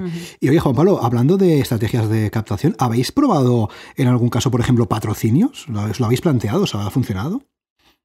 Eh, patrocinios, eh, pues por ejemplo, lo que os decía, alguna vez sí que hemos hecho eh, pues en, eventos lo, del, lo del stand, ¿no? Pues por ejemplo en Estados Unidos estuvimos el mes pasado en uno y en España también lo hemos hecho en otro, en algún otro, pero sobre todo es cuando son eventos más tipo feria, más que congreso, congreso de contenido, ¿no?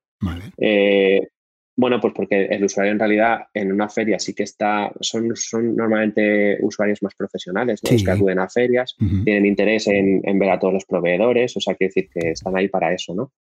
Otro tipo de patrocinios en, eventos, eh, más en congresos, pues igual interrumpen un poco más, porque el usuario lo que va, o sea, el, asistente lo que va es a, por el contenido y tú te colocas en medio, ¿no? Como si fueras un anuncio. es, un poquito más, es un poquito más frío, es un poquito más difícil. Eh, y luego, pues, eh, en realidad, otro tipo de estrategias de pago, ¿no? Pues como, por ejemplo, publicidad online. Eh, la verdad que lo hemos hecho muy poco y cuando lo hemos hecho no nos ha funcionado muy bien. ¿vale? Es, es, para nosotros un canal un poco más complicado, pero tener en cuenta que nuestro modelo se basa en un 98% de, de usuarios gratuitos y un 1,5 de usuarios de pago. Entonces es, es un embudo bastante complicado eh, para ir metiendo a, los usuarios y, nos permite, la verdad, que invertir poco en captarlos. Tenemos que hacer siempre cosas como muy escalables eh, y, siempre pues intentando pensar en, los impactos y, medirlos bien, ¿no? O sea, no, no, excedernos demasiado con los costes en, algunos impactos. No, totalmente, totalmente es lo que dices tú, teniendo clarísimo cuál es el porcentaje de conversión, porque si nos animamos demasiado, mm. nos venimos arriba, empezamos a invertir, pues puede ser que... El Excel creo que se rompe, se vuelve rojo. Puede ser que los números no salgan. Y oye, Juan Pablo... Ah esto, también eh, se basa en que nuestra empresa es bootstrap, es decir, no, no contamos con, inversión inicial al margen del, del ENISA, que era el préstamo este que, os comentaba. En realidad ya casi lo hemos devuelto completamente, eh, pero em, supongo que en una empresa donde igual cuentas con una inversión inicial, imagínate, pues por ejemplo, que hubiéramos empezado directamente con un fondo de capital riesgo que nos supone un millón de euros, pues eh, ahí en ese caso ese dinero sí que hay que gastarlo o invertirlo, mejor dicho, rápido. Eh, para poder testearlo todo rápido, ¿vale? Porque tienes un plan a 12 meses y, entonces, pues, la mejor forma ahí, desde luego, es, es, patrocinando, ¿no? Eh, toda clase de cosas y, invirtiendo mucho en publicidad. Eh, pero, pero nuestro modelo es un poquito más a fuego lento, ¿no? Es a, a medio y largo plazo y entonces, pues, bueno, tenemos que trabajarlo de esta otra manera, yo creo. No, totalmente, totalmente. Y ahora hablábamos de, captación, vamos a hablar de la otra pata importante en este tipo de negocios, que es la retención, porque claro, si captamos mucho, pero si tenemos un boquete en el barco y todo lo que captamos se va, pues poco, poco evolucionamos. En vuestro caso, en Metricool, cuéntanos, ¿qué acciones o qué estrategias estáis llevando a cabo precisamente para reducir el char, ¿no? para conseguir retener a suscriptores dentro del, dentro del negocio? Bueno, yo creo que lo principal de todas formas es no agobiarse con esto, ¿vale? Porque decir que es inevitable que haya champ porque las circunstancias de las personas cambian. Eh, luego también hay muchos usuarios turistas que están simplemente probando y es normal que prueben y se vayan. Tampoco hay, que, hay que dramatizar con que nuestro servicio es malo por culpa de, que se han ido. Igual, igual es que ni siquiera debían haber llegado, ¿no? ahí está, ahí está, sí, sí. Eh, eh, pero bueno, dentro de eso, al final, eh, para nosotros lo que es la retención es todo producto. ¿vale? podemos, podemos hacer cosas para activar, desde luego, y para reactivar cosas de comunicación, me refiero. Eh, porque uno de los principales problemas es que nuestros usuarios no saben todas las cosas que puede hacer nuestro producto, porque normalmente llegan a Metricool porque han visto una cosa, les ha llegado eh, pues que podemos darles, imagínate, ¿no? Eh, analíticas de stories de Instagram, pero no se imaginan que también pueden eh, pues planificar en LinkedIn. Entonces es que ni se, ni se lo imaginan. entonces ahí sí que tenemos un problema de, de comunicar bien todo lo que hace el producto. O sea, es, muy complicado, la verdad. Eh, al final la retención se basa sobre todo en que el producto siempre esté evolucionando y el usuario siempre tenga claro todo lo que puede hacer con él. Al margen de eso, o sea, una vez que ya has hecho todo el esfuerzo que puedes hacer en eso, eh, yo lo creo que lo que hay que hacer es medir el char y vigilar que, que, no suba, pero digamos que ese sería como tu chan estructural. y, tienes que hacer los planes de acuerdo a él y, ya está. A nosotros, por ejemplo, eh, la verdad que va a hacer publicando sus métricas, ¿no? Nos da bastante, bastante confianza, bastante tranquilidad, porque ves al menos lo que le está pasando a otros, ves que, es, que es normal, que es parecido. pues tampoco hay que tampoco hay que dramatizar, simplemente es medirlo, vigilar que no se te vaya, porque puntualmente, claro, puedes haberla liado. Imagínate que de repente durante una semana nuestro software está funcionando mal de forma general. Pues eso hay que detectarlo. Claro. ¿Vale? Porque ahí sí que se tiran los usuarios y sería culpa tuya. Totalmente. Eh, pero, pero bueno, vigilando esas incidencias y, vigilando que el char no se dispare, pues hay que vivir con él. Eh, y digo porque es que eh, hay negocios, por ejemplo, en, los SaaS, ¿no? Hay negocios tipo Netflix o tipo Spotify que en realidad tienen chats muy altos porque van al público general. Sí. Y la gente es muy volátil, es muy, quiero decir, pues igual un mes están en Netflix, otro mes están en HBO. Pues, eh, luego en, Spotify, por ejemplo, hay millones de estudiantes suscritos, pero que se suscriben durante el verano y luego ya empieza el curso y se suscriben y lo usan a modo gratis. ¿Vale? Eh, entonces, yo me imagino, no sé cómo será exactamente el chan de Spotify, pero me imagino que un chan del 8%, 10% puede ser incluso normal. forma, parte de, al público al que se dirigen y los hábitos de sus clientes. Totalmente. Claro, un char del 8 seguramente en un negocio de membresía sería muy elevado, porque ojo, estamos hablando de 8 mensual, ¿eh? Ojo, esto año es un dineral, ¿eh? Claro, claro. Pero quizás es lo que dices tú, ¿no? En un, en un, eh, no sé, en un negocio genérico como puede ser Netflix, Spotify, HBO, llámale como quieras, a dirigirse a un público muy general y con un hábito de consumo mm, discutible, podríamos Más decir. que volátil, es súper lo que volátil. exactamente. pues, hombre, sí, sí. Claro. sea- sea Claro, sin embargo, en, en software que va a corporates es al contrario. Claro. El chance, el chance cero ya es malo, porque suele ser negativo. Sí. vale. Eh, eh, pero claro, los ciclos de venta, o sea, lo que te cuesta hacer una venta, eh, no tiene nada que ver. Nada. No te podrías permitir un chance del 8% en un corporate porque te hunde la empresa. Totalmente. Pero en un Netflix, además, cuanto más volátil es el cliente, también es más fácil que vuelva después. Sí, eso también es verdad. Eh, o sea, quiero decir que es que igual el cliente no te va a contratar todo el año, pero sí te va a contratar tres o seis meses al año y va y vuelve, va y vuelve. A nosotros, eh, no- o sea, nosotros vamos a un público que es profesional, pero que está abajo del todo, ¿no? En la base. Eh, y entonces, bueno, pues eh, sí que es cierto que tenemos, o sea, cierta estacionalidad. Hay clientes nuestros que igual son freelance, que de repente tienen a 10 clientes y contratan Metricool y de repente les cancelan clientes, pierden clientes Claro. dicen, bueno, pues ahora ya no, o no me puedo permitir pagar demasiadas herramientas o, o ni siquiera las necesito tanto. ¿vale? Entonces se las quitan, pero luego a los tres meses vuelven a coger clientes y vuelven a contar contigo porque en realidad el software les gustaba, Claro. Totalmente. ¿vale? Son, son otras circunstancias. O hay, hay negocios que cierran, hay freelance que de repente les contrata una empresa y entonces ya dejan de llevarlo ellos. Y Sí, cierto. esto, esto es, es normal y tienes, simplemente tienes que medirlo, saber cómo es en tu sector y, y controlar que no se dispare. Oye, pues audiencia, quedaros con estos tips que creo que son muy importantes. Aquí ya decimos lo del churn rate dentro de un membership site es tu amigo, es que es implícito. Vale, no sé si es nuestro amigo, pero, pero hay que convivir con él, ¿no? Y eso es lo que hay. Eso es, eso es. Lo, que- eh, lo que digo es que eh, eh, hay veces que es imposible que sea cero o que. Sí, o que baje, sí. o que baje un punto más. Sí. Hay veces que es imposible porque es que es el de tu sector. Sí, sí. ¿vale? sí, sí, eso sí. Y muy a sí. menudo es lo que comentas, que es ah, causas ajenas a lo que tú estás publicando, a lo que tú estás creando, Claro. a lo que tú estás ah, poniendo, porque si a tu usuario no le haces falta, pues va a cancelar. Pero fíjate, hay muchísimos tipos de churn. ¿eh? Evidentemente, Sí. hay el churn de que tu Sí. producto quizás no satisface las los, ah, lo que está buscando el cliente, pero fíjate, puede ser un churn técnico, que la plataforma no funcione. Bueno, ahí puede sí que ser un tomar por el propio usuario, ahí sí. Puede ser el propio usuario, que no le interese, como decíamos, o que incluso que le falle la tarjeta. O sea, hay millones de formas Claro, sí, en las que se... estaba, estaba siempre pensando en el chat voluntario. ¿vale? Claro, De que sí, el sí. cliente Sí, sí, sí, cancela. Luego está el involuntario. Claro, ahí... Sí. Eh, Hay ese millones. que es doloroso porque eh, las tarjetas dejan de funcionar. A veces es porque no tienen fondos, pero a veces es porque caducan.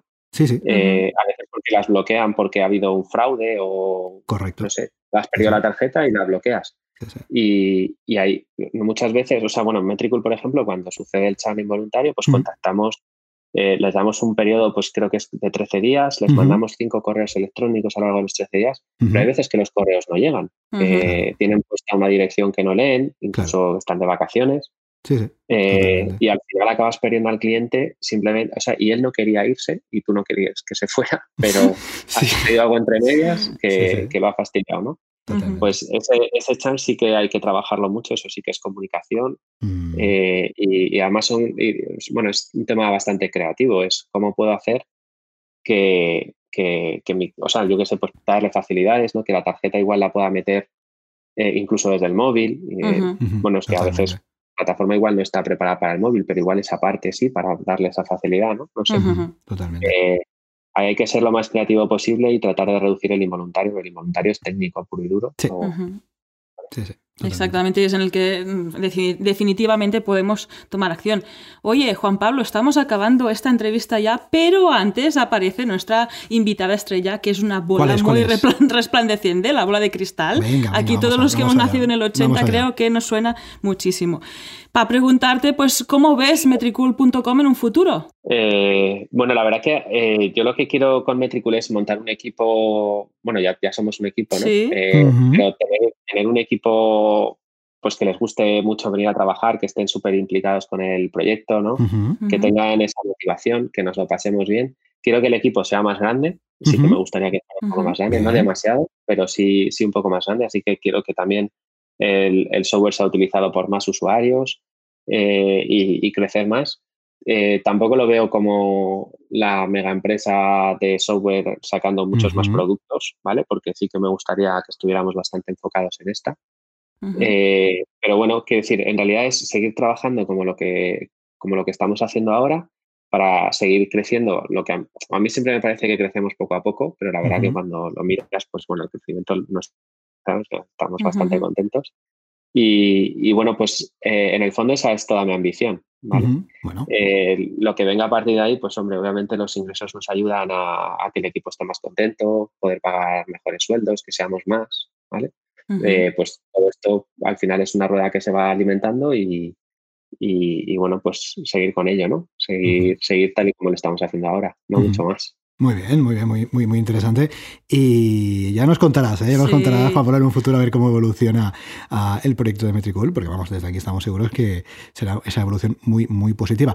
Y terminamos esta charla, terminamos esta entrevista. Pero antes, vamos al momento spam, el momento que nos cuentes dónde podemos encontrarte, página web, redes sociales, lo que tú quieras. Vale, bueno, Metricool es súper fácil, ¿no? Metricool.com, las redes sociales también, eh, eh, simplemente Metricool. Eh, y luego, pues bueno, animar a todo el mundo que nos escucha que se registre y que, lo, y que se ponga a usarlo porque lo pueden usar gratis. O sea, que simplemente es analíticas, gestión de redes sociales para ahorrar tiempo ¿vale? y mejorar resultados. Genial, pues tomamos nota de todos estos enlaces, el fundamental es metricool.com, para que puedas acceder y probar gratuitamente pues, esta herramienta tan fantástica para controlar pues, tus redes sociales. Claro que sí, desde aquí, desde el estudio hemos probado, funciona muy bien, tenéis ese periodo gratuito, podéis probar todas sus funcionalidades, si os gusta, podéis aumentar ese porcentaje de conversión que antes nos decía Juan Pablo, podéis colaborar, aumentar un poquito ese porcentaje si realmente decidís finalmente suscribiros a metricool.com. Pues muy bien, Juan Pablo, hasta aquí esta charla, hasta aquí esta entrevista, ¿no? Lo pasa muy bien. Muchísimas gracias. ¿Eh? Hemos aprendido. Y nosotros también hemos aprendido un montón de tu experiencia, de todo lo que nos has contado. Y, por cierto, como decíamos antes, estás más que invitado a volver a este podcast dentro de un tiempo, dentro de unos meses, cuando tú quieras, para ver realmente a ver cómo es esa evolución de mi tricula, a ver si, si has aumentado el equipo, si no, bueno, pues que sepas que en cualquier caso tienes las puertas de este podcast abiertas para cuando quieras, ¿ok? Muy bien, muchísimas gracias. Muchísimas gracias a ti y bueno, hasta luego. Hasta, luego, seguimos en contacto. Un fuerte abrazo, chao. Chao. Hasta luego. Y hasta aquí el episodio 149 de Membership Sites. Recuerda que puedes encontrar todos los enlaces mencionados en bicicleta.studio barra 149. Si quieres ser el próximo entrevistado y así conseguir más visibilidad para tu proyecto, contacta con nosotros. Estaremos encantados de invitarte al podcast. Gracias por tus valoraciones de 5 estrellas en iTunes, por tus comentarios y me gusta en iVoox, por seguirnos en Spotify, por compartir este episodio en las redes sociales y por suscribirte en bicicleta.studio barra gratis. Gracias a tu apoyo, juntos podremos llegar a más emprendedores y ayudarles a obtener ingresos recurrentes gracias a su propio negocio de membresía. Así pues, nada más por hoy. Esto es Membership Sites y nos escuchamos la semana que viene. Adiós.